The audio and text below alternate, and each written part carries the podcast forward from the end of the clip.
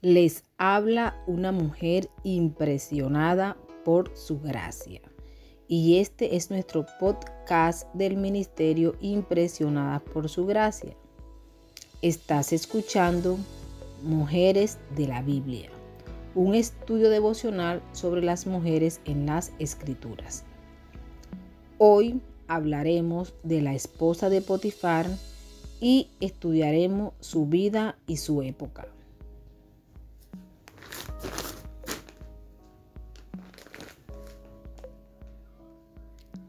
Vida en Egipto. En el mundo antiguo se consideraba a Egipto como el granero del mundo. El río Nilo regularmente desbordaba sus riberas y depositaba rico limo y la humedad necesaria a lo largo del valle del río, convirtiéndolo en un lugar perfecto para el cultivo de abundantes cosechas. Sin embargo, la tierra fértil de Egipto se extendía solo hasta donde alcanzaba el río Nilo, produciéndose una división tan pronunciada que uno podía literalmente pararse con un pie en suelo fértil y el otro en la arena. Siempre que el hambre golpeaba a otras partes del cercano oriente, sus hambrientos habitantes corrían hacia Egipto en busca de alimento. En ese entonces hubo tanta hambre en aquella región que Abraham se fue a vivir a Egipto. Génesis capítulo 12, versículo 10. Cuando Jacob se enteró de que había alimento en Egipto, le dijo a sus hijos, ¿qué hacen ahí parados mirándose unos a otros? He sabido que hay alimento en Egipto. Vayan allá y compren comida para nosotros para que no muramos, sino que podamos sobrevivir. Génesis capítulo 42, versículo 1 y 2. Además de funcionar como el granero del mundo, en Egipto se realizaron impresionantes proyectos edilicios. Algunos de los faraones construyeron enormes tumbas a las cuales debían ser llevados con sus familias una vez que pasaran de esta vida. Los egipcios creían que el cuerpo albergaba el alma por la eternidad, por lo tanto se volvieron expertos en la momificación, preservando así los cuerpos de los muertos de manera tan meticulosa que algunos permanecen intactos hasta hoy.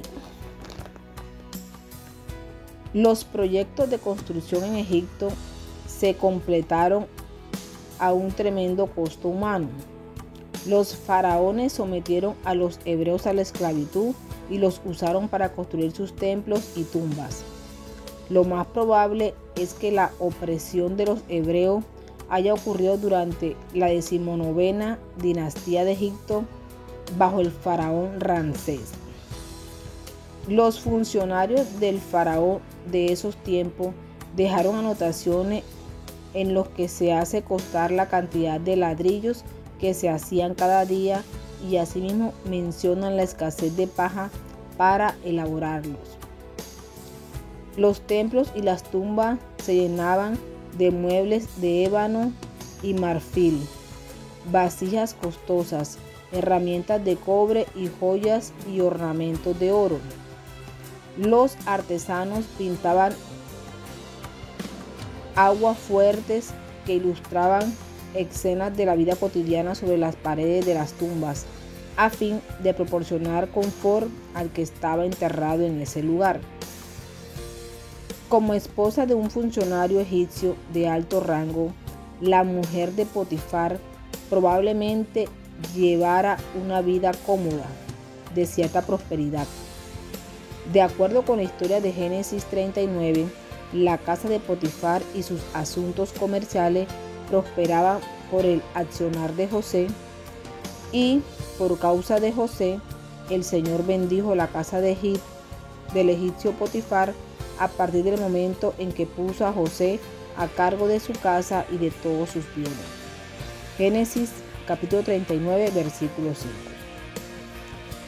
La historia del deseo y la seducción es larga y antigua. En las escrituras no se documenta si a José le resultaba atractiva y deseable la esposa de Potifar.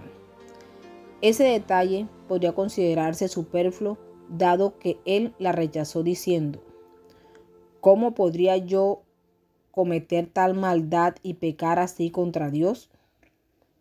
Esa cínica mujer egipcia de mayor edad que él y sus deseos proporciona un excelente telón de fondo para la pureza de José y hace que la decisión de éste de andar en justicia se perciba aún más clara y atractiva.